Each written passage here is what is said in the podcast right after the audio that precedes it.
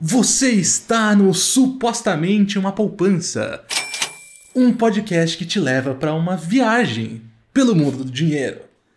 Quem vos fala aqui é Marcos, o Aplica Marcão, o criador do Aplica Descomplica, que tem uma experiência com o mercado financeiro aí de 4 anos, voltei aqui para o mundo do, da internet e agora eu tenho este podcast, olha que coisa incrível. E o programa de hoje vai ser uma entrevista, mas não uma entrevista qualquer, assim. Uma entrevista focada na relação que a gente tem com o dinheiro. E quem sabe no meio desse papo gostoso não surjam, sei lá, umas lições aí a serem tiradas da experiência de cada um? Vamos ver. E quem eu trouxe para essa entrevista hoje, quem está aqui comigo, é uma pessoa incrível, Rolandinho BR.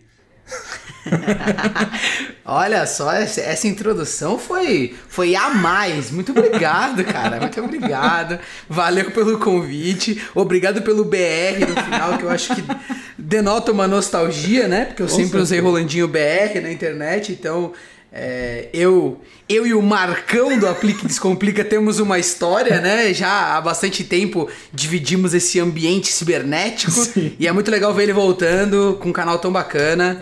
É. É, vou estar sempre aqui apoiando e, e, bora conversar. É, eu agradeço muito você ter aceitado o convite. E na época que a gente se conheceu, eu diria que eu era uma outra pessoa chamada oh. Goric Dog. Não, ele ainda vive, ele ainda vive aí dentro, Marcão. Vive, vive. O canal vive, inclusive, também, viu? Tá, tá rolando é, tô ligado. Lá. Tô ligado. É... Mas, enfim, trouxe aqui o Rolandinho porque a gente sempre teve uns papos muito bacanas sobre dinheiro, finanças. É um cara que entende pra caramba sobre o assunto também, né? Pelo menos se interessa bastante, né? No mínimo. E. É, eu não diria, eu não diria que eu entendo pra caramba, mas eu sou uma pessoa que há um tempo atrás percebeu a necessidade e a importância, né? O quão fundamental é entender o que está acontecendo, né? No mundo das finanças e como isso ajuda a gente na nossa esfera pessoal. E aí fui atrás de aprender e tô, e tô nessa evolução, né? Tô todo dia aprendendo um pouquinho mais. É, então, isso que é gostoso. Eu já vou me aprofundar mais nessas questões aí que você falou, porque eu quero entender como tudo isso surgiu. Mas se você não conhece, que está ouvindo, por acaso não sabe quem é Rolandinho, ele é um dos apresentadores e criadores do Pipocando. E também faz parte ali do Pipocando Games. O Pipocando Música acho que você não apresenta, né? Mas. Isso. Assim, todos os canais, pelo que eu somei de números aqui, somam 7,6 milhões de inscritos. Tirando o Pipocando só, né? né? Rolandinho BR, Ai Rolandinho. É, tem o teu, teu Fora da Caixa, você colocou na conta aí também?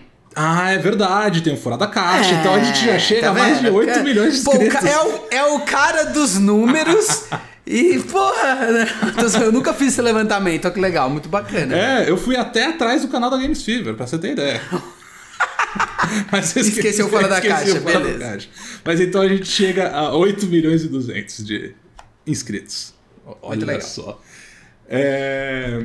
Enfim, eu queria começar o papo aqui tá? com uma pergunta que eu diria que pode ser a pergunta mais importante para você, para mim e para quem está acompanhando. Né? Uhum. Você está assistindo Big Brother? ai, ai, ai, meu amigo. Putz, cara, você sabe que, é, que eu e o Gore, que a gente, a gente compartilha um grupo, onde também tem dois dos fundadores aqui desse, né, desse conglomerado de podcasts que está se tornando, né? é, que é o Marques e o Ed.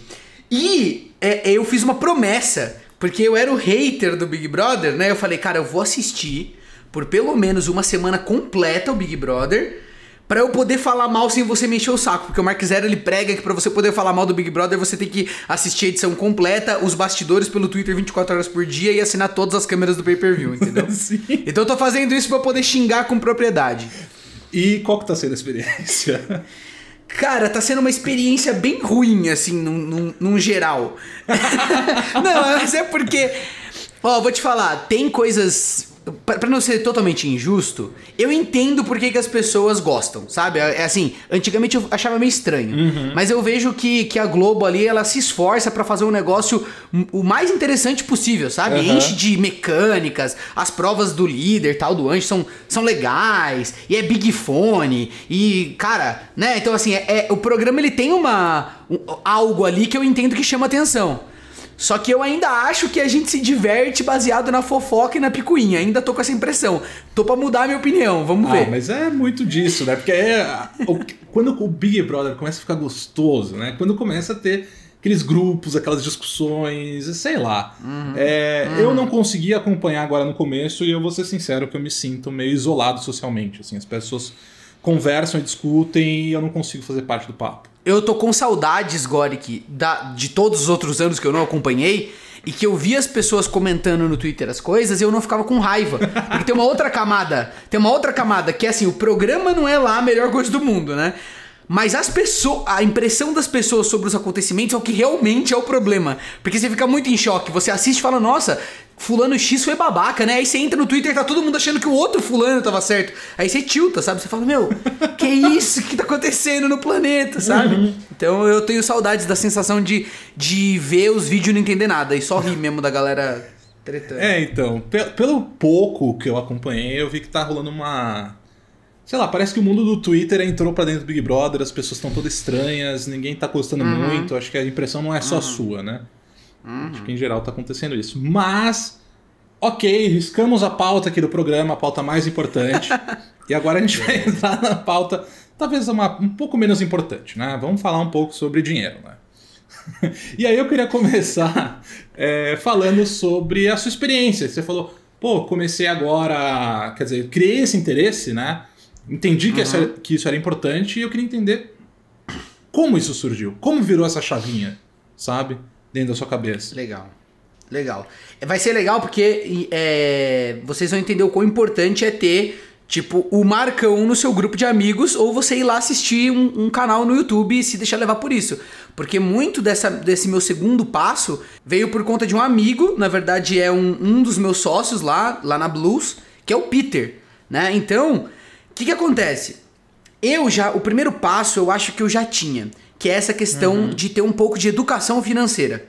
Porque o meu pai, é, é- ele é empreendedor, né? E assim, desde que eu nasci, com, com 3, 4 anos, eu via ele correndo atrás das coisas pra minha família, tal, tal, tal. Ele sempre teve uma relação com o dinheiro muito responsável.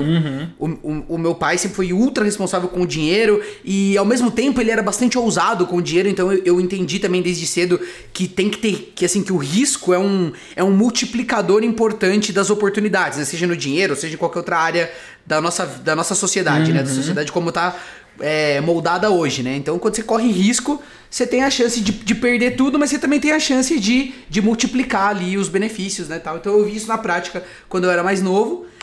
E aí, também comecei a trabalhar desde muito cedo, com 13, 14 anos. O Gore que deve lembrar de eu, de eu atender no telefone do hotel enquanto a gente tava conversando. Sim. né? O Hotel Recanto Maria Bonita, boa tarde. Então, o que acontece? Eu, eu tenho uma relação também é, de. Meu pai nunca foi de me dar presente por dar, ele sempre fazia algum tipo de, de gincana maluca, onde eu tinha que alcançar um certo. uma certa coisa, né? Ou juntar uma certa quantidade e ele completava. Então ele, Ah, ele promoveu em mim essa. essa. essa. esse, essa percepção de que não é porque você tem X que você pode gastar X. Na verdade, você tem X, você deveria gastar bem menos que X pra você poder gastar, né? Se você tiver alguma emergência, tá? Então, isso eu já tinha. Sim. Isso já era uma coisa que eu. Que, que é essa questão da educação financeira que talvez aí você pode discordar de mim agora. que- Mas eu acho que essa, na verdade, é a parte mais importante. Muita gente vem conversar comigo, pô, eu vi que você tá investindo. Como é que começa? Como é que faz? Não sei o que lá. Aí você começa a conversar com a pessoa, você percebe que, cara, tem um passo antes. Você não vai conseguir investir nada se você não guardar nada, né? Então. Exato, exato. Eu concordo 100% com você. É, acho que essa parte da educação financeira é o primeiro passo de todos, sabe? Você controlar e ter consciência do seu dinheiro, da sua relação com o dinheiro, é o mais importante. Porque as aplicações, elas são consequências de uma vida financeira bem estruturada e bem planejada, entendeu? Porque é isso mesmo. se não se aplica, aí você não se planejou, você gasta mais, aí, cê- você resgata. aí você se complica, né? Exato.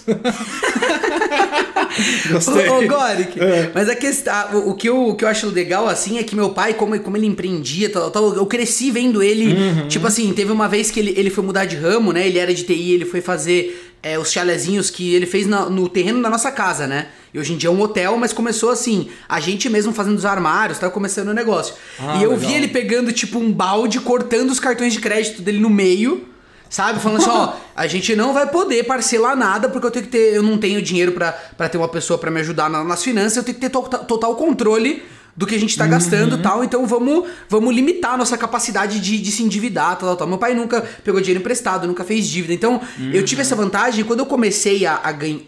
Eu já ganhava meu próprio dinheiro de- desde cedo, até por causa, por causa dessa coisa da internet. Mas quando eu comecei a ter uma liberdade maior... Nunca, nunca fez parte do meu pensamento, por exemplo, fazer uma dívida pra comprar o que eu quero, sabe? Ah, não, tudo bem, eu tô devendo só 5 mil. Eu nunca. Tem gente que tem muita naturalidade com esse tipo de pensamento. E pra mim, vendo meu pai, eu sempre entendi que não, que assim, que isso não era algo desejável, eu sempre fugi disso, entendeu? Então, essa vantagem eu tenho. E também nunca fui. Óbvio que eu nunca me privei conforme eu fui avançando na vida, né? Eu fiz coisas muito legais com o meu dinheiro. Sim. Mas eu nunca fui irresponsável. Eu sempre, eu sempre via amigos que estavam, por exemplo, que eram mais novos, então estavam mais no começo do que eu, gastando a mesma quantia ou gastando mais do que eu, sabe? Então, eu tenho essa consciência de que eu, eu não acho que eu sou a pessoa mais, vai, conservadora com o próprio dinheiro que existe, mas eu sou bem responsável na minha, na minha, no meu próprio julgamento. Sim.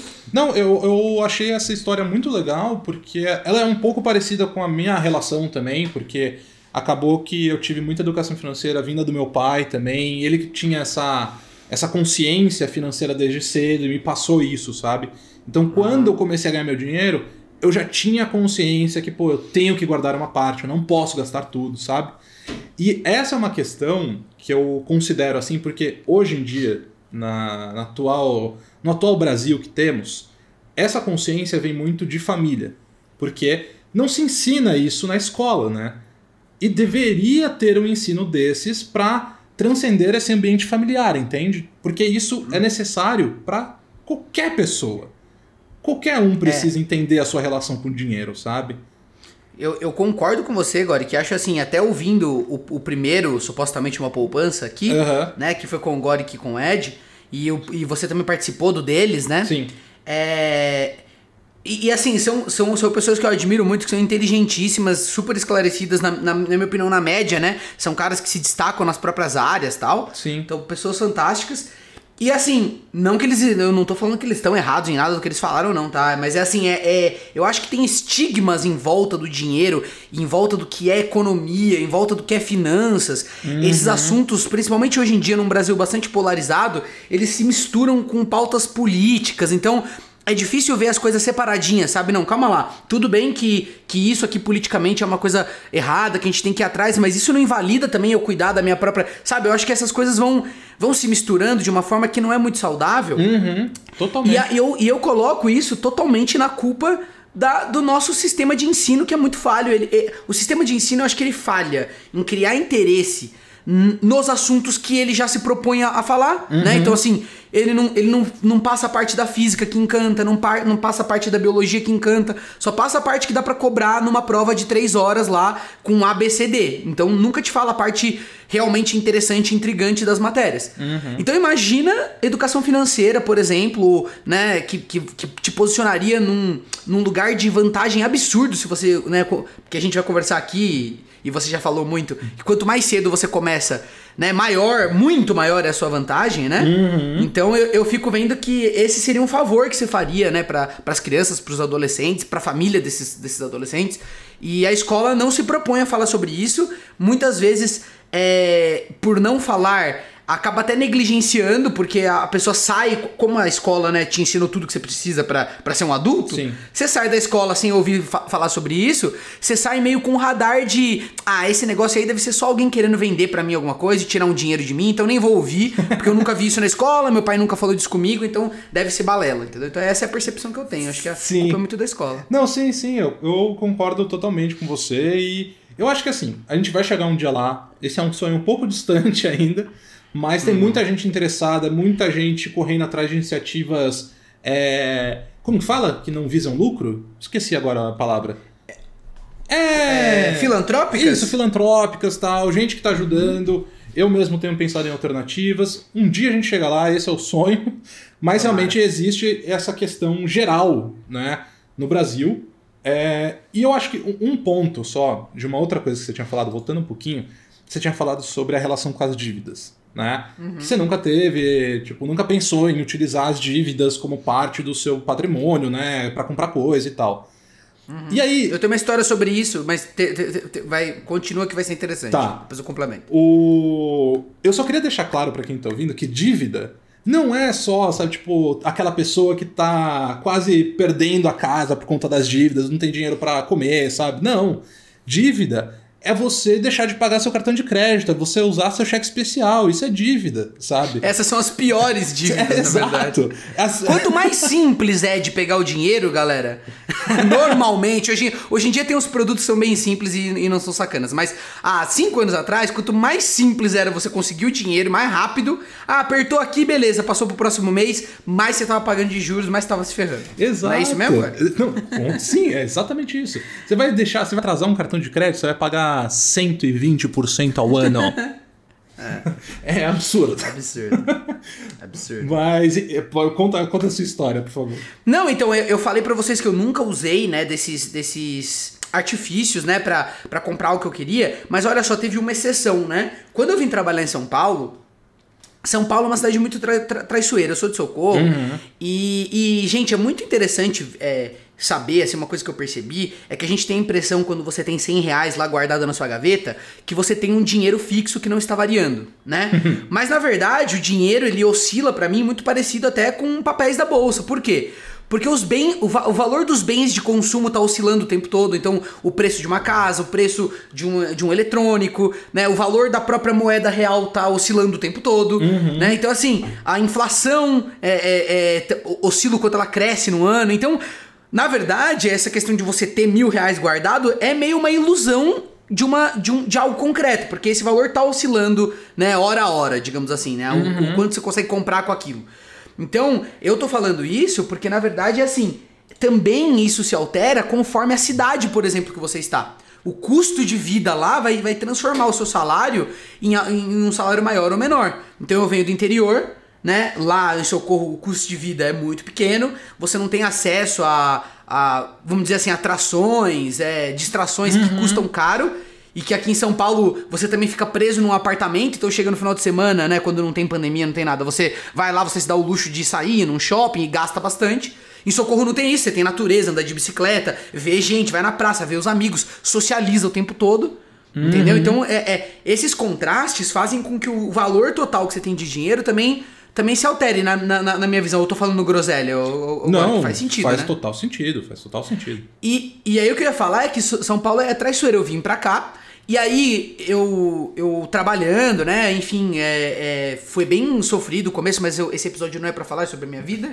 Mas saibam que no começo, quando eu vim pra São Paulo, eu me ferrei muito, muito, muito. Mas é também, eu- tá? Se você quiser, é também. Não vamos Ah, se sim, restringir. mas acho que. É, mas eu não vou transformar numa, numa biografia Tá aqui, porque eu acho bom. que o que, o que interessa pra galera é que, assim, como, como muitos de vocês, o início é sofrido, né? Você fica batendo na trave o tempo todo. Então eu tava numa situação aqui onde eu tive que abandonar faculdade pública, eu tive que abandonar é, uma certa estabilidade. O meu pai falou que não ia me ajudar porque eu tava apostando num negócio totalmente é, fora da curva tal. E eu vim por conta própria, fiquei morando no chão, né, num colchão lá por mais de um ano. E tentando fazer virar a minha vida aqui, entendeu? Que era viver de influência, viver de internet, fazer meu canal, né? E trabalhar com comunicação de alguma forma. E aí fui batendo na trave. Então eu ganhava menos do que dava pra, pra, pra- me sustentar. Tinha amigos que até me ajudavam, assim, sabe? Na, na época, nada muito óbvio que eu não tava passando fome, mas é. Tipo, a gente saía, os meus amigos pagavam pra mim. Eu tava numa situação, assim, de tipo, subexistência, digamos assim, Sim, né? sim. E.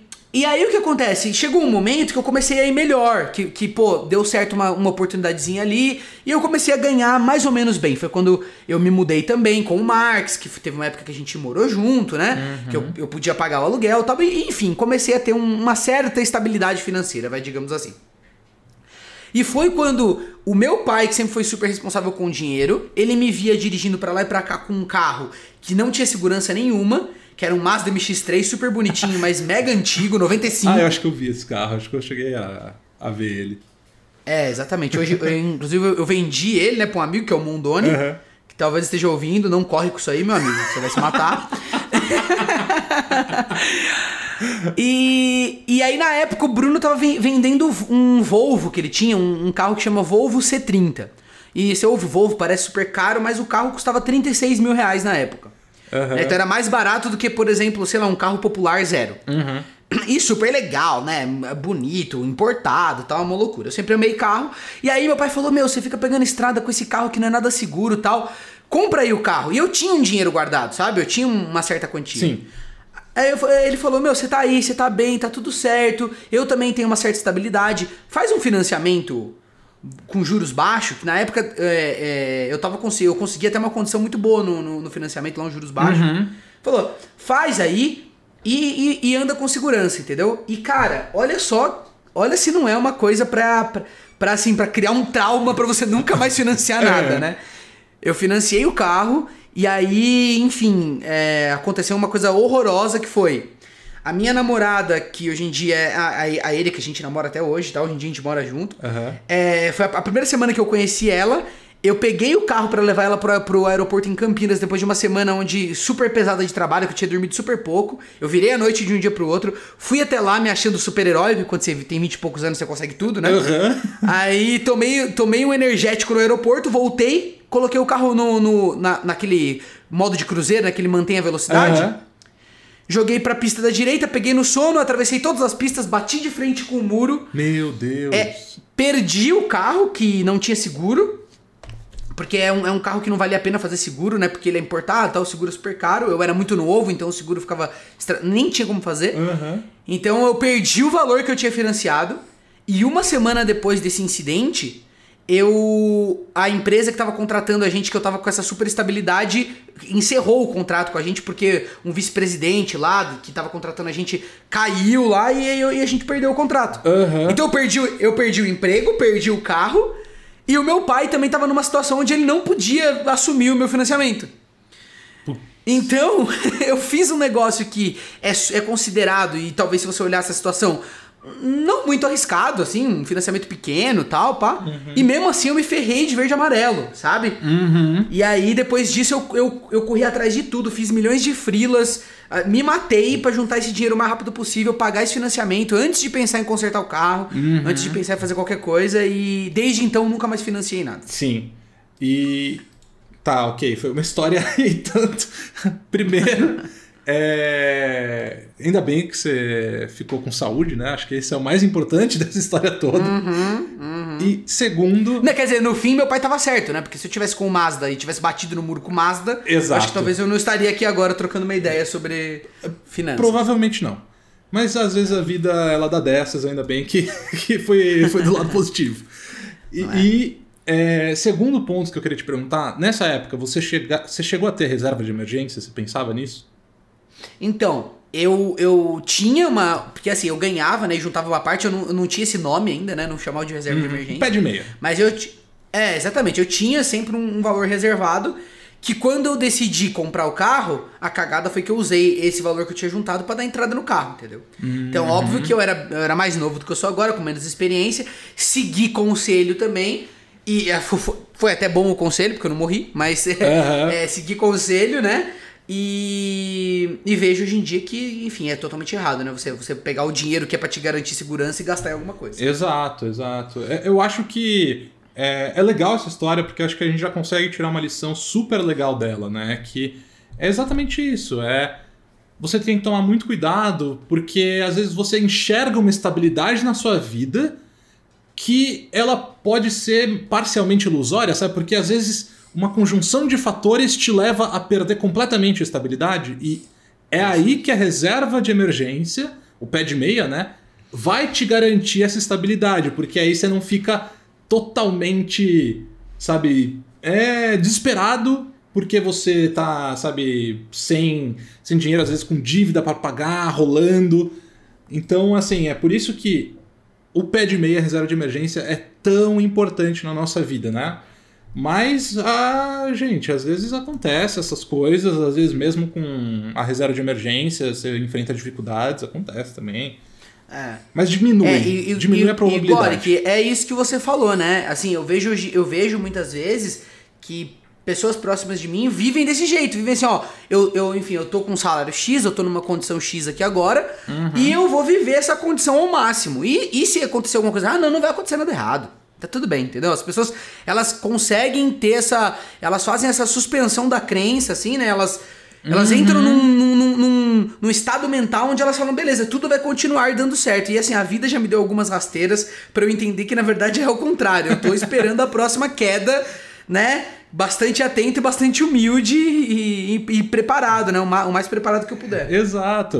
E aí você já se colocou agora, né? Com toda essa experiência, com essa bagagem, e hoje eu imagino que você já colocou, se colocou em uma posição que, caso tudo de pior aconteça, você ainda tem uma estabilidade, sabe? Você, por mais que vai ficar correndo atrás, você não vai estar desesperado porque, sei lá, você não tem dinheiro para pagar o aluguel, entendeu? Uhum, Sabe, é, qualquer coisa aí. assim. assim é, é, hoje em dia eu tenho a famosa reserva de emergência, eu tenho 12 meses do meu, do meu custo guardado. Uhum. E além disso, eu tenho algumas rendas passivas, né? Que eu fui construindo é, conforme eu fui avançando nessa, né, nessa jornada aí. E que o Marcão do Aplica e Descomplica pode te ensinar também. Obrigado pelo, pelo marketing. é, o o que, que eu ia perguntar agora? Me fugiu da cabeça, nossa. Ah, ah lembrei. Essa, essa, esse controle que você fez de gastos, que hoje você tem a reserva montada, você chega a fazer um controle mensal dos seus gastos? Como que você faz isso? Chego a fazer um controle mensal dos meus gastos. E você usa uma planilha em Excel? Não, ó, para o controle mensal dos gastos, eu uso um aplicativo é, Paga Nós Bolso. Não, tô eu, uso, eu uso eu uso o Guia Bolso hoje em uhum. dia, que é, um, que, é um, que é um aplicativo que você sincroniza, né? o seu cartão, o, as suas contas bancárias e tal, e, e, ele te passa um resumo. Eu acho ele, ele bastante competente, apesar dele errar uma coisinha ou outra, você vai ensinando a inteligência artificial dele, ele vai uhum. melhorando, né? E se adaptando para você é, eu tenho uma planilha de projeção de gasto. Então, no começo do ano, eu preencho uma planilha é, com, com o meu estilo de vida, digamos assim, né? Que eu, que eu tô agora. Então, eu coloco lá quanto que eu gasto de todas as esferas da vida. Desde, sei lá, desde o cabeleireiro que eu vou todo mês a, tipo, presentes. Pego uma média do ano passado tal. E aí eu coloco aquilo lá. E com isso eu descubro mais ou menos quanto que eu tô pretendendo gastar mensalmente nesse ano, entendeu? Uhum. E aí eu tento ficar dentro dessa dessa, dessa margem aí. É, é, é meio isso que eu faço. Uhum. E os gastos mensais eu, eu vou controlando pelo, pelo aplicativo e vendo, né? Pô, gastei bastante com comida, gastei bastante aqui, bastante lá. Então eu sei quais são também as áreas que eu mais gasto e, e, e as que eu tô conseguindo ser mais comedido, entendeu? Sim. É, isso eu acho que é o mais legal, assim, para mim, o que eu acho mais interessante, tipo, além de você criar essa consciência, né, da onde tá indo o seu dinheiro, você se conhece melhor fazendo isso. Porque aí você, você se conhece e uhum. fala: putz, eu gasto dinheiro pra caramba com comida. Sabe? Eu, eu, eu não tenho ideia, mas eu gasto muito. Aí toda vez que você vai pedir, você sabe que você gasta muito e você já começa a pensar: tipo, putz, será que eu tô gastando muito? Exatamente. E aí você começa é, a ligar uma chavinha dentro da sua cabeça. Inclusive, para quem mora em grandes centros urbanos, capitais, tal, tal, tal, essa questão né, dos deliveries e da comida, se você mora sozinho e você tá baseando a sua alimentação nisso, se você tá querendo alguma gordura para começar a investir agora, é, tá aí, tá aí.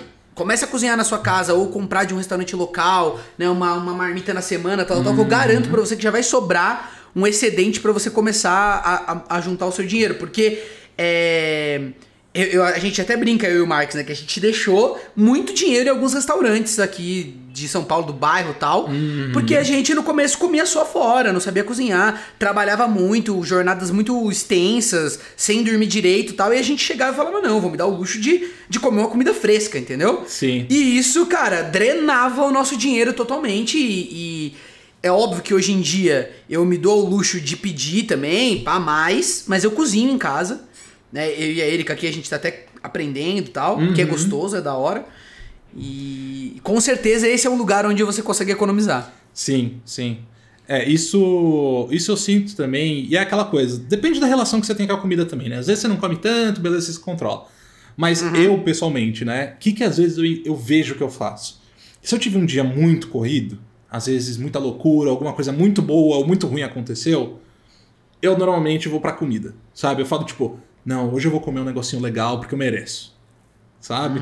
E aí, nessa, nessa, nesse pensamento, o céu é o limite pro quanto você gasta. Porque você É isso aí. eu mereço, vou me pagar É um japonês. é igualzinho. É igualzinho aqui, cara. É igualzinho aqui. É, mas Só é, que, o, o, o Gori, que eu acho que um pensamento legal, aí, aí eu quero saber a sua opinião também, que eu fiz, é que eu estipulo porcentagens.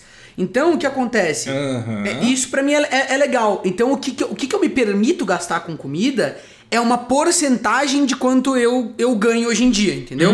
Dessa forma, conforme você vai escalando e vai melhorando as oportunidades da sua vida, você também vai melhorando essa margem, entendeu? Porque eu, eu acompanho bastante gente de finanças, conforme a minha educação foi, foi, foi aumentando, eu queria até falar e trazer isso aqui, que tem, que tem os dois extremos, né?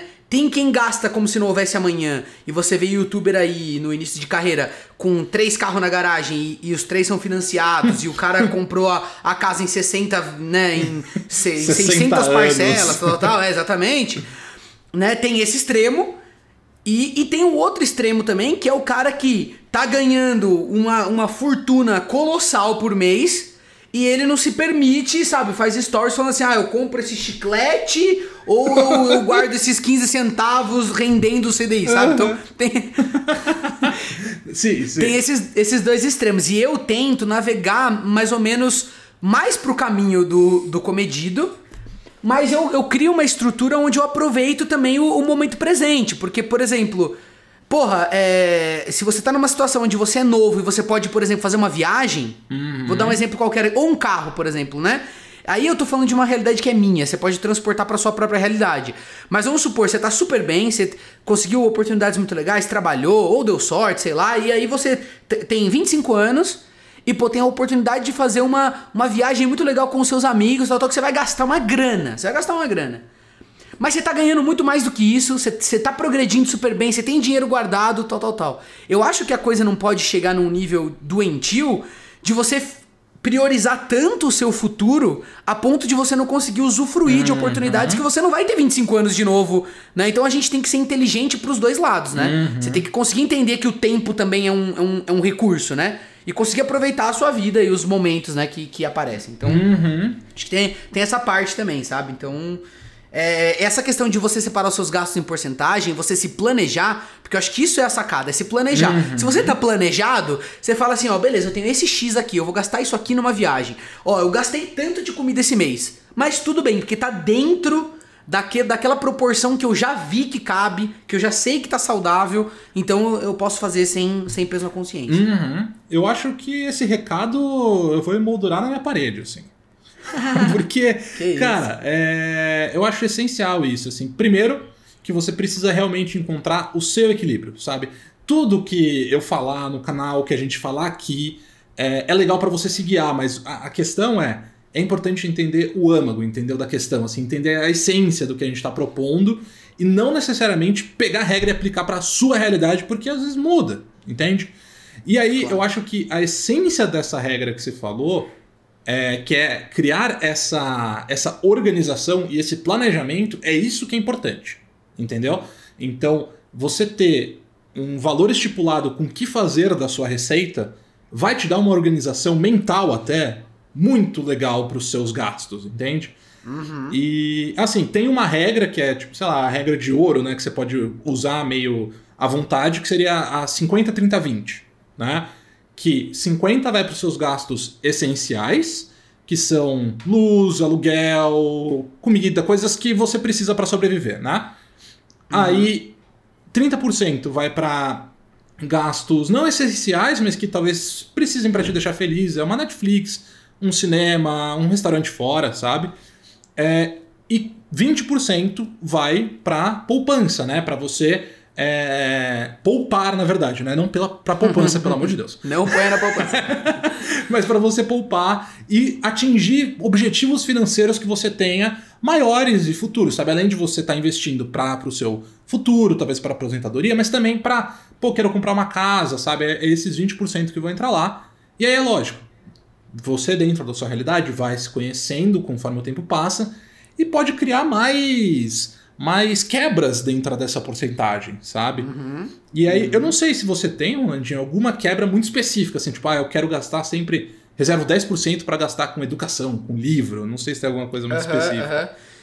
É, eu, eu, eu tenho sim essas quebras, eu, eu- mas é, é como eu te disse, eu não tenho aquela noia, eu gosto de fazer um esquema que é essa, essa questão de olhar, na verdade eu olho o semestre, sabe? Tá. Então eu pego o meu semestre, olho lá, faço, eu vejo que eu gastei e aí eu, eu projeto isso pro próximo semestre e falo, ó, tá, eu acho que aqui tá tudo bem. Nossa, aqui tá muito, o que, que é isso? Eu tô perdendo o controle aqui. Se eu economizar mais aqui, ó, cabe dentro dessa gordura esse negócio super legal aqui. Eu posso fazer um curso, posso fazer um negócio assim.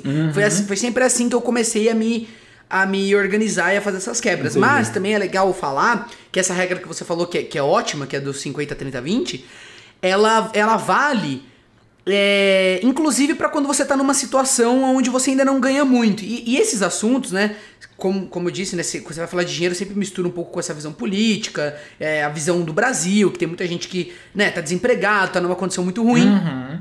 Mas basta que você tenha um certo fluxo de, de, de entrada, né? Mesmo que seja muito baixo, já é legal você começar a olhar e criar essa proporção, pelo menos pra você saber, né? Então, por exemplo, vam- vamos supor que você ganha pouco. Então você fala assim, ó, quando eu chegar a ganhar tanto, eu vou começar a poder aplicar o 50, 30, 20.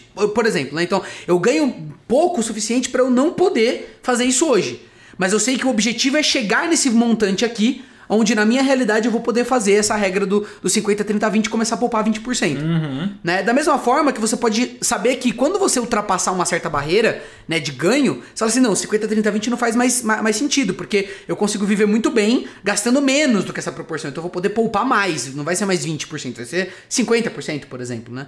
Então é como agora que disse, você tem que adaptar pro, pro, pro teu momento de vida atual. Mas o que eu queria deixar claro é, esse assunto, na minha opinião, serve pra todas as pessoas. Pra quem não tá ganhando hoje o suficiente pra aplicar e pra quem ganha muito a ponto de nem saber quanto tá ganhando por dia. Acho que serve para todo mundo. É- Essa educação financeira ela, ela é útil pra toda essa gama de pessoas. Sim, é, é, é por isso que assim, a, a questão que eu entro sempre é que eu acho que é, a saúde financeira é tão importante quanto a, quanto a- saúde física, né? Porque, querendo ou não, assim, independente da sua visão de mundo, a gente está inserido em um mundo capitalista onde o dinheiro é um aspecto essencial, sabe? Você não Exatamente. ligar para o dinheiro, é, você não tá se importando com um aspecto que é um pilar da sua vida, entende? Inclusive é o, é o dinheiro que, que ajuda você a garantir a sua saúde, né? Exatamente. É aí que eu entro, entendeu? Porque se você não cuida do seu dinheiro direito, isso pode ter consequências em outras esferas da sua vida. Como sua saúde, seus relacionamentos e tudo mais. Então, é, você ter uma relação boa e esclarecida com o dinheiro é muito importante por conta disso.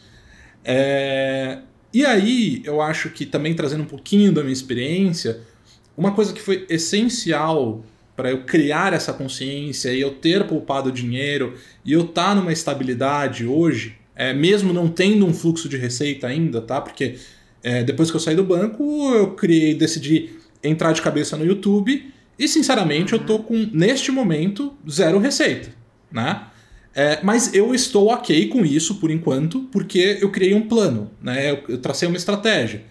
Então eu tenho uma base ali que me dá segurança, mas como que eu cheguei nela?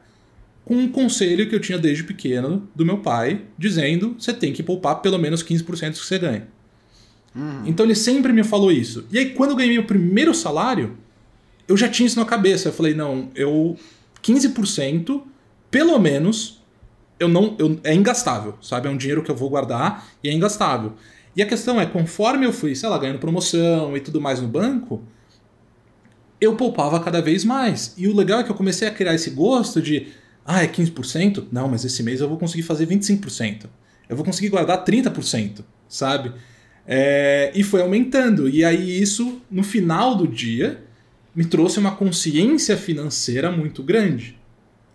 Que, enfim, melhorou minha qualidade de vida enormemente, né? É bem por aí, é. Aqui, aqui a coisa foi, foi parecida. Uhum. E aí, como eu te disse, né? Quando eu. Na verdade. é, e eu queria falar só antes de, de de eu entrar nessa segunda parte, que foi quando eu comecei realmente a investir. Uhum. é dizer que quando a gente fala sobre se planejar e fazer planilhas e usar aplicativos, a gente tem uma tendência a qualquer, qualquer tipo de hábito que você tem que criar novo, ou uma quebra de paradigma muito grande da nossa vida, que a gente é muito reativo. É, é normal. O cérebro ele se protege. Ele fala: não, não, não. Isso aí vai ser difícil, você vai ter que parar, vai ter que ficar preenchendo coisa, puta saco, entendeu? Não, para. Liga o videogame, entendeu? E, e, e tá tudo certo. É. Então o que, que eu queria, que eu queria incentivar vocês é que assim, não é nem de perto o tipo de comprometimento que vocês estão imaginando. No meu caso, a minha vida financeira é fazer uma, uma xícara de café e sentar uma vez por mês na frente do computa no, no computador duas horas de manhã. Exato. É isso que eu faço, sabe? Concentradinho é um prazer pra mim, na verdade. Eu entro aqui, olho as coisas, vejo tudo direitinho, faço as minhas contas do mês, vejo o que sobrou, o que eu vou aplicar, né? Tal, tal, tal, e, e me resolvo. E uma vez por ano, ou uma vez a cada seis meses, que é o que eu tô fazendo agora, é parar também por umas duas horinhas e, e- e ver, ah, tá certo, isso aqui tô gastando muito, tô gastando pouco, e, e me planejar. Então, lógico que você vai adaptar pra sua realidade, mas assim, não é um monstro, sabe? Eu converso com vários amigos e os caras falam, não, chatice, o que, que é isso? Você vai ter que ficar o dia inteiro lá nos Excel. Cara, você tá criando uma barreira que não existe, entendeu? Assim, é, é, é, é você sendo reativo a uma nova ideia. Isso é uma coisa normal, mas você tem que superar isso pro seu bem. Igual também se acostumar a fazer uma caminhada, que pra mim é muito mais chato do que, do que- e muito mais difícil, porque tem que fazer todo dia e, e cuidar da vida financeira é um comprometimento muito menor do que esse. Sim. É, é assim. Você que tá ouvindo aí. Cara, é dois episódios da Netflix por mês. Por favor, por favor, faz, faz esse favor pra você e pra mim, sabe? Porque eu, Pro Marcão, do e favor. Descomplica. Toda vez eu, eu tento sempre deixar isso claro. Eu falo, cara, não é difícil. Eu sei que dá preguiça, eu sei que dá medo, que você vai falar, ai não, eu vou descobrir que eu gasto muito. Eu não, não tô afim de fazer. Mas, cara, é duas horas por mês, às vezes uma hora por mês. Porque hoje, hoje você tem esse aplicativo que eu uso também, que é o Guia Bolso, que ele facilita a sua vida de um tamanho, porque ele registra todos os seus gastos. Você não precisa ir lá anotar cada cafezinho que você toma, anotar cada coxinha, porque ele vai registrando tudo. Então isso, cara, agiliza, faz tudo. Se você não tá registrando, é realmente uma questão interna, tá? Porque é tranquilo, é tranquilo de fazer. Talvez a primeira vez que você fizer, vai demorar um pouquinho mais para você construir a sua organização ali, entender as coisas. Aham. Mas depois disso, você vai, ó, uma vez por mês, duas horas no máximo por mês, você resolveu essa questão e você vai ter benefícios enormes. Imediatos. Enormes É, para sua vida. Exatamente. Ok, recado dado, educação financeira riscada, passando. Check. check. Educação financeira, check. E agora eu queria entrar um pouquinho mais sobre esse lado investidor seu, Rolandinho. Porque você começou a investir, eu queria entender como que você começou assim. Você começou renda fixa ali, depois foi para uma renda variável. O que aconteceu? Eu, aqui, é, é, os canais começaram a dar certo, eu, eu fui uma pessoa que coloquei tudo na- nos meus negócios, nas minhas empresas, nas minhas ideias, né? Desde muito novo. E eu tava nessa. E aí, cara, o Pipocanda demorou, assim, uns quatro anos pra começar a dar lucro de verdade. Ele, tipo assim, ficou uns dois anos sem dar dinheiro nenhum e a gente tendo que pagar pra trabalhar, né? Tipo, pa- pagar pro projeto existir Uhum. e tendo que trabalhar em outras coisas. Aí depois teve mais um ano e meio, dois anos que ele começou a pagar ah, pra gente não, não precisar mais trabalhar em outras coisas e conseguir se manter. Uhum. E aí sim ele começou a, a, a ser um, um, um projeto lucrativo, digamos assim, sabe? Então demorou uns quatro anos pro Pipocano realmente começar a dar um, um, um resultado legal financeiramente pra mim. E aí o que e aí os outros projetos de internet por consequência também, né? Os outros caras. Uhum. Então o que acontece? Quando isso começou a acontecer, eu comecei a, a ir no, no que eu sabia, sabe? O meu pai, por exemplo, é uma- é pessoa que sempre te- teve muito ligado ao mercado imobiliário no sentido de que ele constrói. Ele é uma pessoa que faz planta de casa. Ele, a gente, é, ele mora lá no interior e ele construiu o patrimônio dele construindo mesmo, construindo com tijolo. Entendeu? Ele tem uma experiência absurda, então ele consegue construir muito mais barato. Ele tem as equipes lá dele que fazem isso e tal. Então eu, eu, nesse sentido, fui lá, peguei lá um terreno da minha. Que, que era da família da minha mãe, comprei lá dos irmãos dela. E, e comecei a construir duas casinhas lá. E foi um jeito de, de investir o, começo do meu, do meu dinheiro. Coisa pequenininha, lá, lá no interior, tal, tal, tal, Uhum. entendeu? Então isso foi o meu início. Ao mesmo tempo, tava rolando uma movimentação dentro da minha empresa, dos outros sócios e até de alguns funcionários tal, de começar a prestar atenção no, no mercado de, de, de investimentos, tal, de, de Nossa. renda variável, etc. E aí o que, que aconteceu? O Peter, que é o financeiro da minha empresa, ele assinava uma, uma casa de análise, certo? Uhum. É, E aí o que acontece? Ele começou a falar disso com a gente. E, e muito misturado com os papos políticos, entendeu? Então a gente via, eu via pelo menos, que eu era uma- sempre fui uma pessoa muito interessada em política, filosofia, sociologia tal, muito. Uhum. Mas ele tinha uma compreensão sobre o que estava acontecendo no Brasil em certos episódios, em certas coisas, que eu não tinha. Você entendeu? E eu sentia que me faltava, porque eu ia argumentar com ele e ele, ele tinha bons argumentos também, usando informações que, que eu nem compreendia, entendeu? E aí, isso despertou um interesse em mim de, de, de, de começar a ir atrás, de começar a entender o que ele tava falando. E aí ele começou a falar, eu falei, onde você pega essas informações? Ele falou, ah, porque eu leio os relatórios dessa casa de análise para fazer os meus investimentos. Falei, pô, que legal isso, né? Me deixa ver. E aí ele começou a me mostrar, né? Eu fui ler também, tal, tal, tal. E foi aí que eu comecei a criar um interesse real, lendo, lendo, né? E vendo esse material, de investir em renda variável e de começar a criar uma carteira de investimentos, né?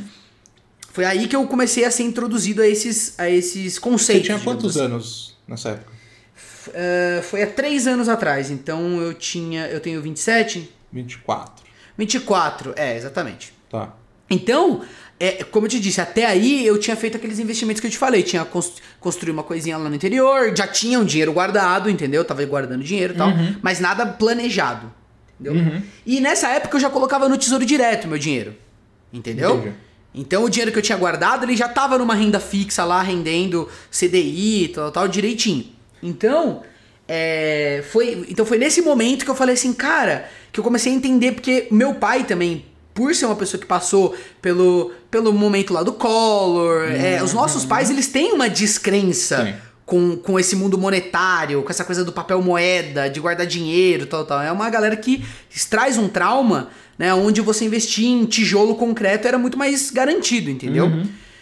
Então eu, eu tinha esse preconceito em mim. E aí quando eu comecei a ver que na verdade não, que tem um jeito de você investir que óbvio que envolve risco, mas a gente tá falando de risco em outros termos, na verdade você consegue co- construir lá um planejamento onde você você tá ancorado em fundamentos que vão te garantir uma certa segurança, vão garantir que você durma sem saber que seu dinheiro vai desaparecer. Eu comecei a me interessar por isso. Então foi aí que a coisa começou. Entendi.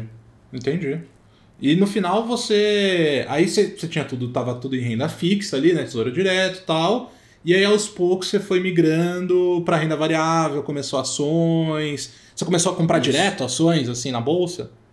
Seguindo a casa de análise. Na rea... Isso, na real, o que, que aconteceu? É, essa casa de análise. é, E, é, e é legal passar essa, essa, essa percepção pra vocês também, né, né, galera? Cada um tem uma história individual com a coisa. Pra mim, eu, eu vejo uma, um papel fundamental é, é, em ter um relatório de uma casa de análise que você, que você confia. Caso você seja um- uma pessoa física que vai começar agora e, e- e vai investir. Por quê? Porque é um bom jeito de você se educar, de você ter um parâmetro, de você ler ali e falar: ah, é por isso que eles escolheram essa empresa aqui.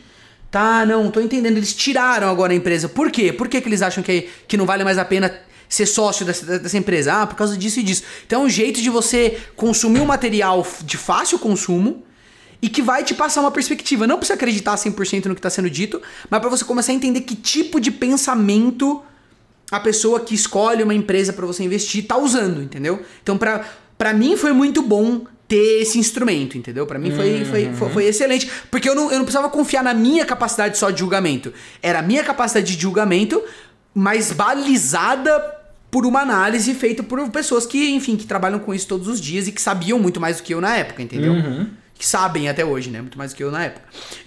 Sim. Então, então foi isso. Então, pra você entender, eu tinha esse dinheiro em renda fixa e aí ele já era meio que a minha reserva de emergência. Então, tudo que eu comecei a ganhar depois, eu comecei a construir uma das carteiras que essa casa de análise tem, comprando os ativos diretamente. Então fui lá, aí o Peter, né, sentou comigo, esse cara aí, e me ensinou a mexer na plataforma de investimentos, né, lá, lá na corretora, me ensinou a comprar os papéis, me ensinou que quando você coloca o F no final do ativo é fracionado. essas, essas coisas de quem tá começando, entendeu? E, e foi com ele que eu comecei, montando uma planilha no Excel que era um, que era um espelho do que a casa de, de análise sugeria. E fui montando aquilo ali e, e, e fazendo. Então esse foi, esse foi o meu primeiro, primeiro momento que eu realmente comprei papéis e realmente comecei a investir. Entendi. O, o que eu acho legal, assim, do que você falou, pr primeiro, primeiro, é, não necessariamente todo mundo que está ouvindo vai ter alguém tão próximo assim que uhum. tem esse conhecimento financeiro mais aprofundado, já tem experiência e tal, e consegue é, passar esse conhecimento, né? Mas hoje em dia no YouTube já tem bastante coisa sobre isso, né? Você consegue criar uma leve base e através da internet, né? Você consegue pegar algumas algumas práticas melhores e tal. É, não só no Aplique Descomplica, até porque eu ainda não falei tanto de ação, mas em outros canais, tem vários canais por aí. A questão que eu acho também super importante, que você trouxe, Rolandinho, é você ter essa, esse apoio sabe? Você tem apoio de um profissional, porque tudo bem, você pode começar a fazer é, decisões por conta própria, sabe? Você faz as suas análises, você olha os números e você entende o mercado. Só que isso demanda uhum. tempo e demanda experiência. E querendo ou não, Exato. quando você tem esse apoio profissional do seu lado e você está interessado em aprender, você começa a entender o raciocínio é, que a pessoa está uhum. fazendo, as análises que ela faz, sabe? Porque Uhum. Isso talvez seja uma crítica um pouquinho da minha parte de. É, tem muito muito pessoal que tá falando sobre finanças no YouTube que ele leva muito para um lado tipo você tem que se virar sozinho, sabe? Tipo, Sim. É, você não precisa se, você não precisa contar com ninguém porque tá sempre alguém tentando tirar seu dinheiro. Se vire sozinho e tipo, calma, às vezes vale a pena você pagar para ter um apoio profissional. Eu concordo 100% com você. Assim, se não fosse isso, eu não teria nem, nem começado. Por quê? Porque eu não sei. É, e você vê os caras falando assim: nunca invista em algo que você não sabe, que você não entende, que você não conhece. Cara, se você não for começar seguindo, né, pelo menos um, um tipo de pensamento de alguém, você nunca vai entender o que você está você tá investindo. Não, nunca, né? Mas eu não quero generalizar. Uhum. Mas para mim foi muito saudável, muito sadio, primeiro, ter a ajuda do Peter e depois ter a ajuda dessa casa de análise para eu poder pelo menos saber, falar, não, tudo bem, isso que eu tô comprando é isso aqui. E, e esse é o argumento que eles estão dando pra gente, pra gente comprar, pra gente ter na carteira. Eu concordo, eu consigo entender o que, que é. Ah, ele falou de, de PL. Deixa eu ver o que, que é isso. Fui lá, pesquisei, entendeu? Tipo assim, ah, uhum. puta, ele tá falando aqui de, um, de, uma, de uma questão política X que vai acontecer. Ah, deixa eu pesquisar. Então, isso era um, era um insumo pra eu poder pesquisar e entender mais de uma forma orgânica.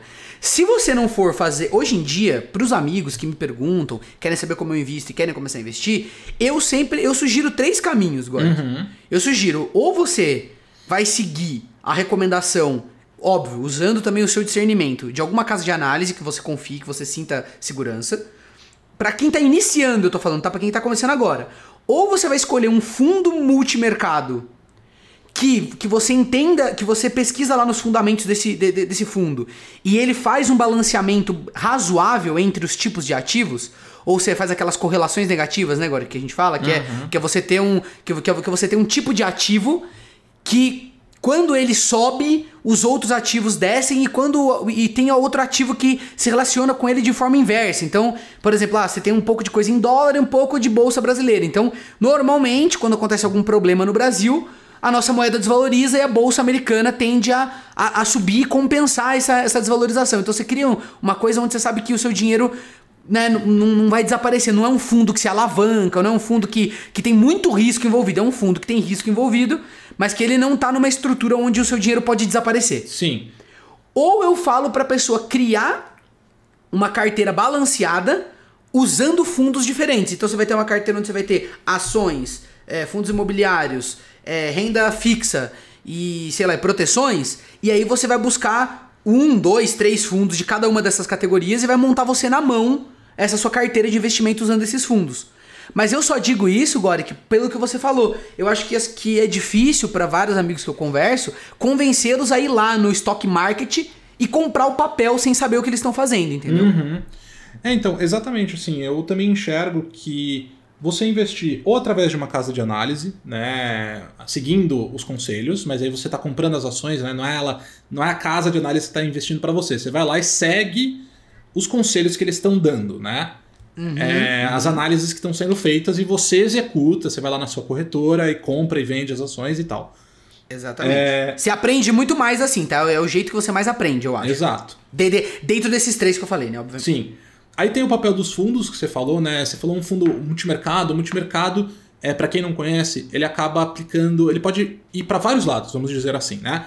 Ele pode aplicar em moedas, ele pode aplicar em ações, ele pode aplicar em renda fixa. Ele normalmente cria um, um balanceamento ali dentro, né? Para se propor a seguir um risco. Às vezes ele investe mais em ações do exterior, em renda fixa de outro país. Depende. Multimercado, existem várias vertentes né, para ele. E aí tem fundos de ações também, que são os FIAs, né?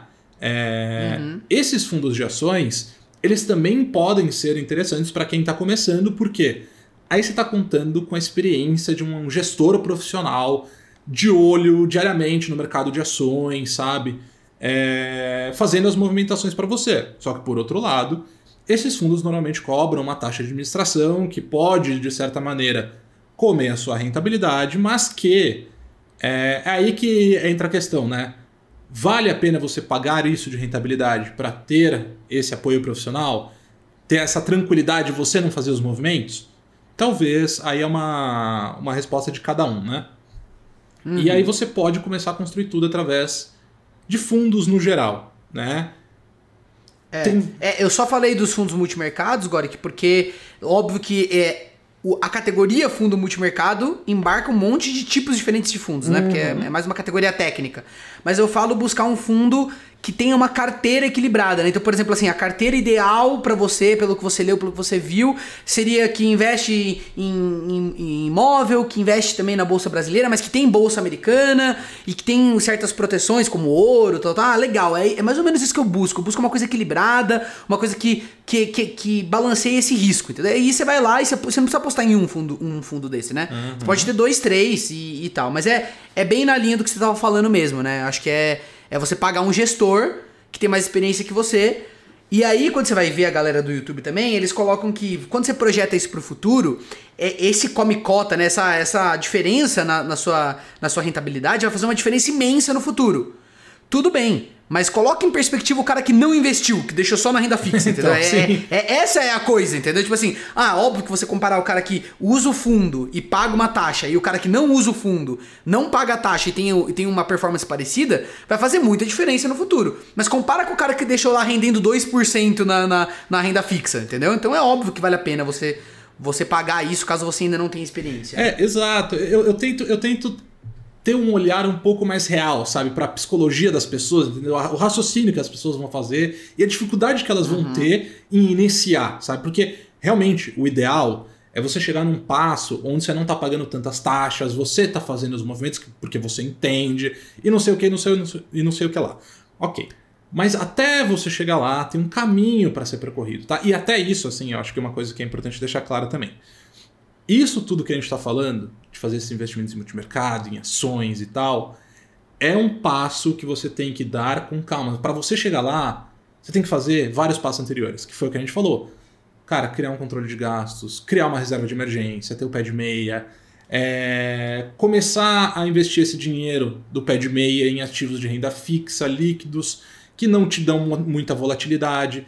Depois que você estiver isso construindo, começa aos poucos, sabe? Começa a fazer uns testes Talvez enquanto você está investindo, criando a sua reserva de emergência, você vai fazendo uns testes, compra ação, compra um fundo, vê como vai, entende os movimentos, o que está acontecendo. Porque assim, também vai ser difícil você de repente virar e falar: não, ok, hoje é o dia que eu vou decidir investir. E aí você gastou um dia inteiro para investir o seu dinheiro. Só que normalmente você não vai ter, conseguir fazer tudo isso, chegar no ponto que eu estou hoje, o que o Rolandinho está, em um dia, sabe? É uma construção, é uma experiência, entendeu? É. Claro. Claro, até, até porque é, investimento envolve uma coisa de como, como é, você vai estar investindo, quando você estiver investindo em renda variável, o seu dinheiro vai variar. E aí mistura uma parte psicológica da coisa. E aí tem aquela coisa da mentalidade, você entendeu? Que você constrói. Uhum. Eu não vou usar mindset aqui, tá bom? não vou usar. Por favor. Mas é, mas é que é que é isso mesmo, entendeu? É uma mentalidade. É assim, você sabe o que é o certo a se fazer. Mas quando você tá vivendo na pele, né, o que está acontecendo, você tende a agir pela emoção e não pela, pela, pela razão. Uhum. Eu ouvia muito isso, né? Na casa de análise, nos vídeos que eu consumia, nos meus estudos, fala não, quando chegar em mim eu vou, imagina, quando é chegar o 100% momento, racional. é, e vou dizer que assim, eu consegui no fim das contas ser bastante racional, mas eu tive que lutar bastante contra a emoção, Uhum. né? Agora, por exemplo, quando teve a, a questão do, da, da Covid-19, teve a- a- toda uma desestabilização aí que aconteceu, e o cara que tá investindo, você que tá investindo e passa por um momento é, como esse, você pode fazer duas coisas. Ou você pode agir de uma maneira muito bacana, ou você pode destruir todo o seu patrimônio, entendeu? Então, não, não é, não é isso, você fazer más decisões em momentos de estresse. Como é que você faz para não tomar más decisões em momentos de estresse? Você não pode estar a sua sobrevivência não pode estar dependendo daquele valor que está variando. Então por isso que é tão importante você construir uma segurança para que quando você comece a colocar a parte do seu dinheiro na variação, no variável, você tenha uma parte também que já garante a sua subsistência, garante uma vida confortável para você, entendeu? Pelo menos por algum tempo, para você poder agir de forma mais racional possível. Então o que eu tô falando aqui é que Óbvio que quando você for começar a investir, você vai começar a construir esses conceitos de tanto ler, de tanto ver as pessoas falando, você vai criando uma uma uma casca mesmo, você vai, sabe, você vai criando uma experiência de falar, não, beleza, é, é assim que se age, é assim que se olha. Você, você vai apurando também a sua, a, sua, a sua visão, a sua análise das coisas, entendeu? E, e é como, é como aprender o outro, outro tema da vida. E aí você vai ficando cada vez mais afiado Pra quando isso for colocado a teste, você tá preparado pra tomar as melhores decisões. Por isso que eu falo que a pessoa que tá começando a investir agora, eu vir aqui e falar pra vocês ir lá, e irem lá escolherem 5, 6 empresas, 10 empresas e colocar o seu dinheiro baseado na sua análise e, e no seu conhecimento, então, cara. é uma loucura, entendeu? É uma Eu loucura. também acho, cara. Às vezes eu vejo algumas pessoas falando isso, eu fico tipo.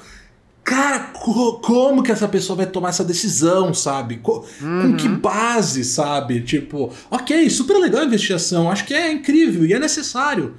Agora, começar por aí, calma, não é, sabe? Você tem que, você tem que ir aos poucos. Tipo, é lógico que investir, é, acho que isso é um papo que a gente vai ter também.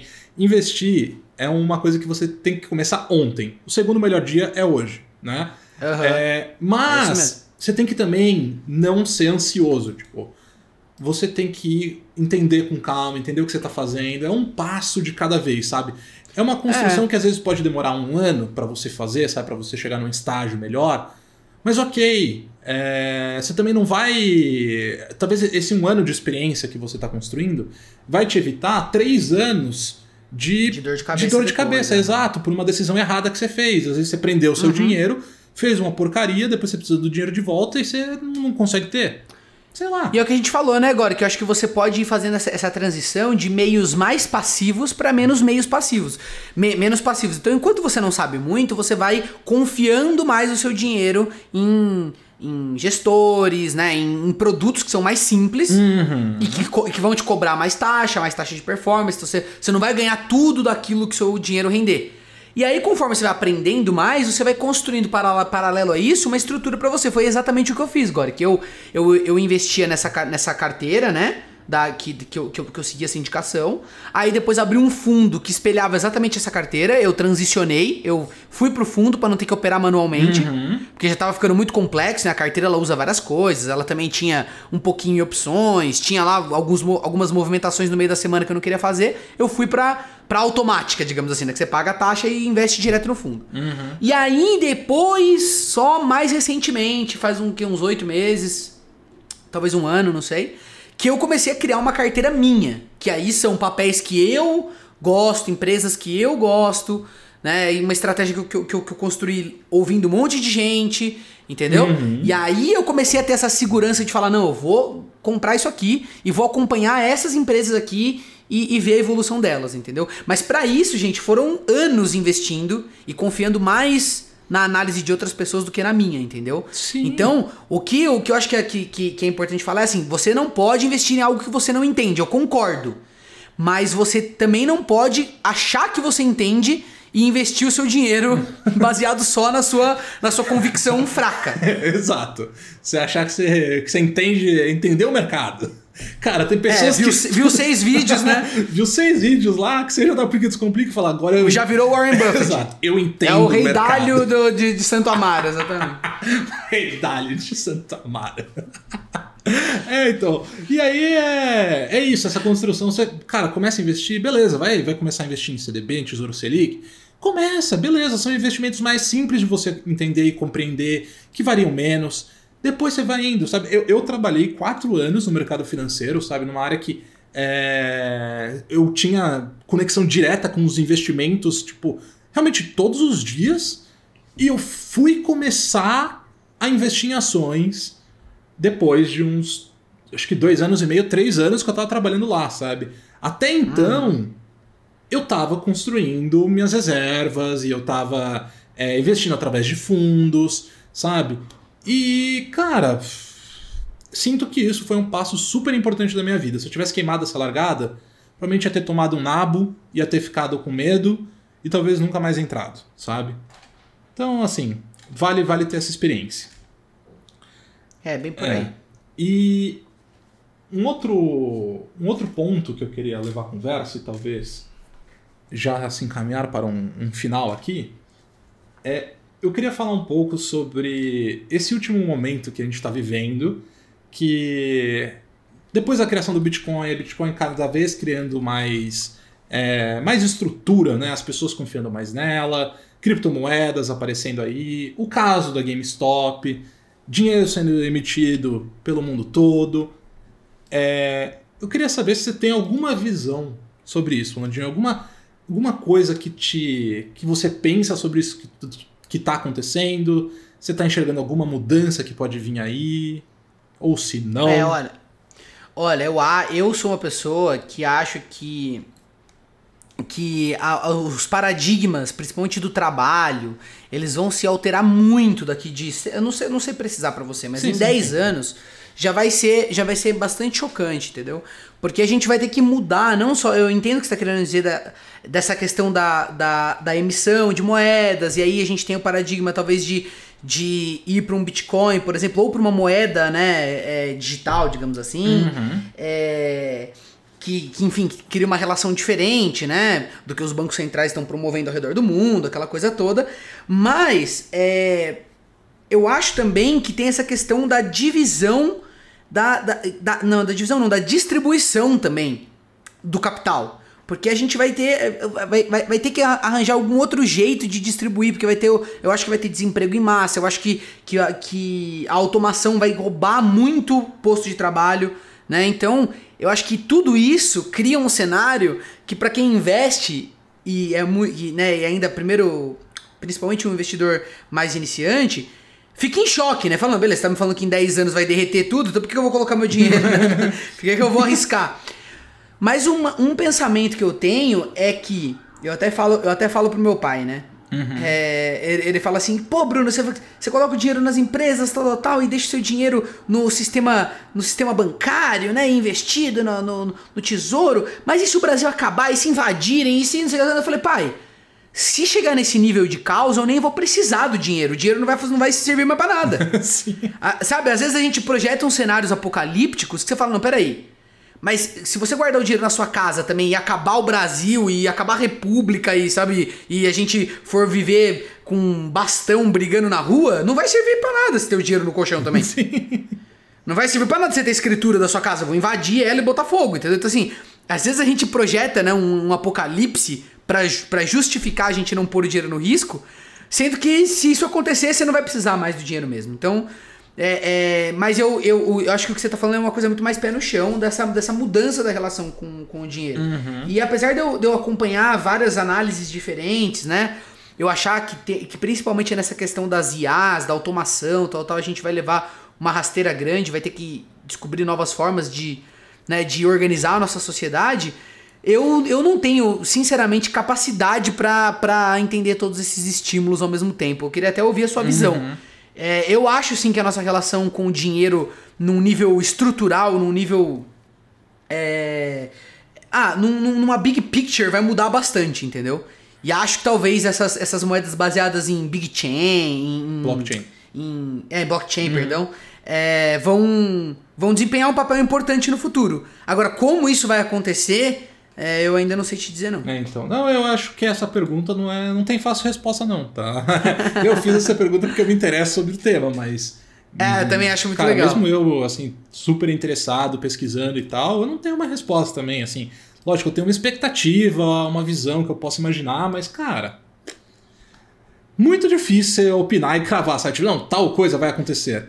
A, a, a É, sensação que eu tenho é que a gente tá passando por um momento de transformação, sabe? Isso, com certeza. É é essa a sensação que fica pra mim, sabe? Coisas é, muito impactantes acontecendo, coisas novas, umas mudanças de paradigmas e tipo, é que assim, de novo, eu sempre fico com a questão, sabe, ah, quanto que essa é a minha visão da minha vida, sabe, olhando pra minha para a história que eu vivi, sabe?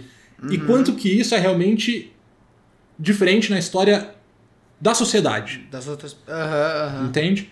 Mas até o momento eu olho e falo, cara, acho que tá acontecendo alguma coisa que realmente é nova e tá encaminhando pra uma mudança histórica, sabe?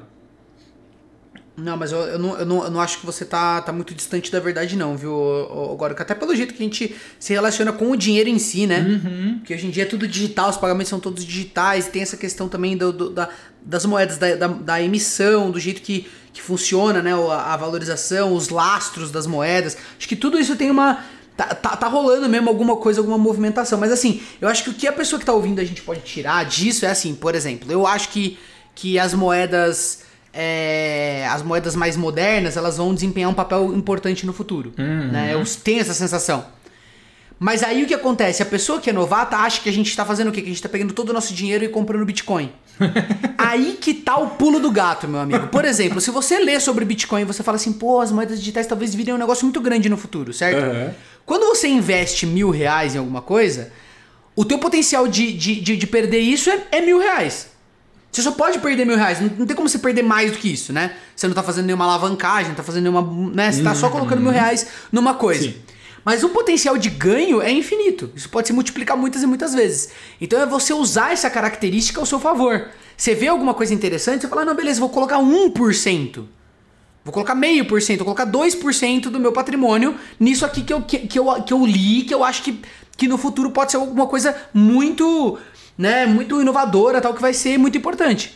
Mas você não ir lá e colocar todas as suas moedas numa coisa só, entendeu? Só porque isso tem o potencial de se multiplicar muito. Tudo que tem potencial de se multiplicar muito tem muito risco envolvido, gente. Senão já estaria todo mundo comprando e, e não seria uma, uma oportunidade, né? Exato.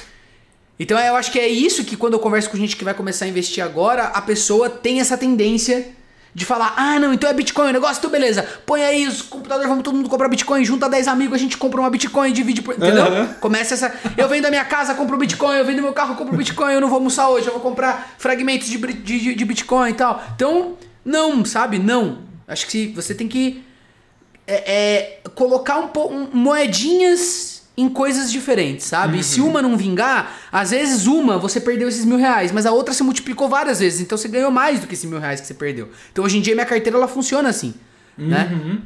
É, é a questão da diversificação, né? Acho que essa é a palavra-chave também.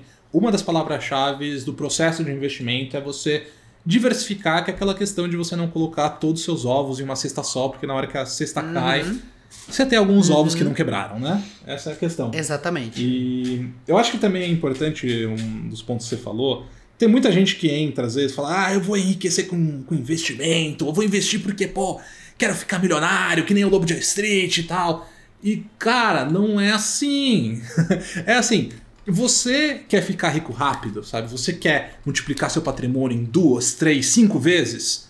Não vai ser através desses investimentos, tá? Não É. vai ser. Você vai, você quer fazer isso? Você tem que ir para um lado de empreendedorismo, você vai ter que especular, você vai estar correndo um risco monstruoso, sabe, para fazer esse tipo de coisa. E aí a sorte vai fazer um papel é, muito importante que muitas pessoas não aceitam, Ignoram, né? sabe? Elas ignoram o papel da sorte, mas a sorte é um fator muito importante nesse caso.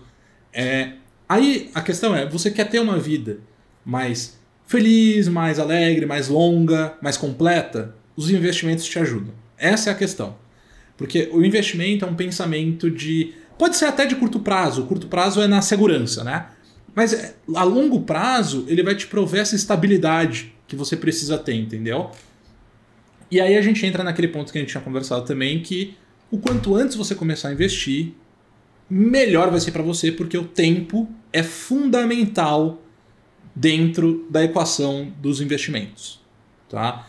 É, eu acho que tinha aquele exemplo lá que você tinha dado, Ronaldinho, que você tinha me passado, na verdade, eu acho que é... Ah, é muito legal. Eu gosto bastante desse. É, então, que se você começar. Agora eu não vou saber de cabeça, né? Mas basicamente. É, mas é. Vai, ma- ma- manda ver, vamos ver se você, se você decorou. É, se você começar. se um, um estagiário ganhando, vamos falar, sei lá, mil reais, começar a investir com 20 anos e investir. é, na verdade, não que ele ganha mil reais, ele está investindo mil reais. Ele investe mil reais com 20 anos e investe até os 27. E depois, aos 27 anos, ele fala: cansei, parei de investir, não quero mais investir. Ele está investindo todo mês, né? Até o final da minha vida, eu não vou mexer nesse dinheiro, mas tudo que eu ganhar, eu vou gastar. Esse dinheiro vai ficar quietinho, ok. Outra pessoa que ganha mais dinheiro tal, mas ela começa a investir só com 27 anos mil reais. E ela investe 20. é, ela investe até, sei lá, 65 anos, os dois com 65 anos. É, ela investe dos 27 até os 65 anos, mil reais por mês, todos os meses. E quem tem mais dinheiro é o estagiário que começou com 20 anos e foi até os 27. A pessoa que começou com 27 e foi até os 65 investindo tem menos dinheiro do que o outro. É, ela, ela poderia, na verdade, continuar pra sempre. né? Ela nunca vai conseguir passar o cara, mesmo colocando novos mil reais do dinheiro dela todo mês no investimento, ela nunca consegue passar o, o cara que começou antes. Sim. E isso é, isso, é, isso é porque a quantidade de dinheiro que o dinheiro do estagiário já rende por mês, a quantidade que está lá investida, já é maior do que mil reais.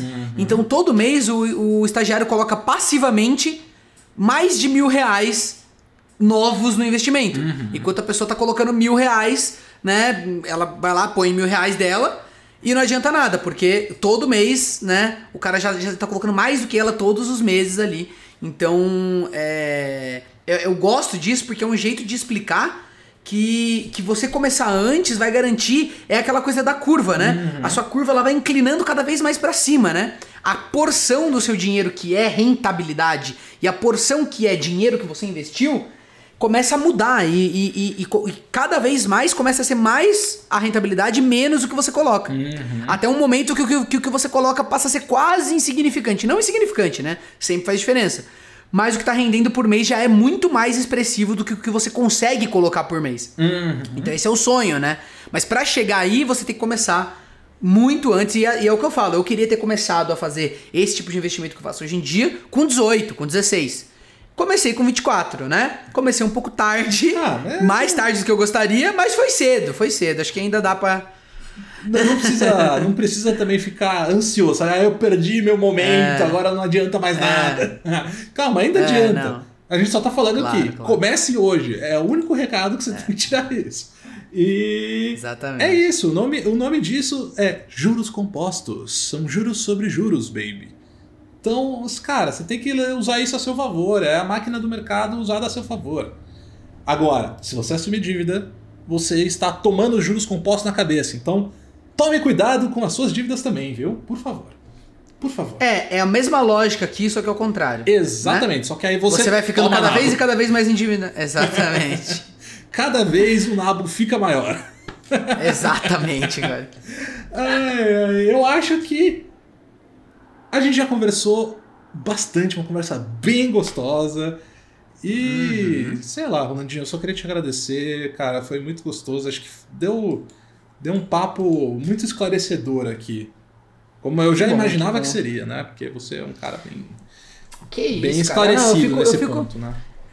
Que isso, eu fico, eu fico muito contente, espero que alguém que esteja ouvindo a gente aqui sinta esse estímulo de ir lá e começar. Falo com segurança que, que é uma das coisas que, que, que mudou minha vida para melhor, assim, porque é, existem benefícios também de você ser uma pessoa antenada e cuidando do seu dinheiro que, como eu te disse, você vai conseguir compreender melhor também a, a sociedade, o mundo que você vive, porque você vai, nessa jornada, você vai aprender coisas né? Você vai ter que aprender termos, vai ter que aprender funcionamento de certas coisas, como a sua moeda oscila, como funciona o câmbio, o que, que é juros, né? o que, que é inflação. Você vai, você vai ter que entender essas coisas.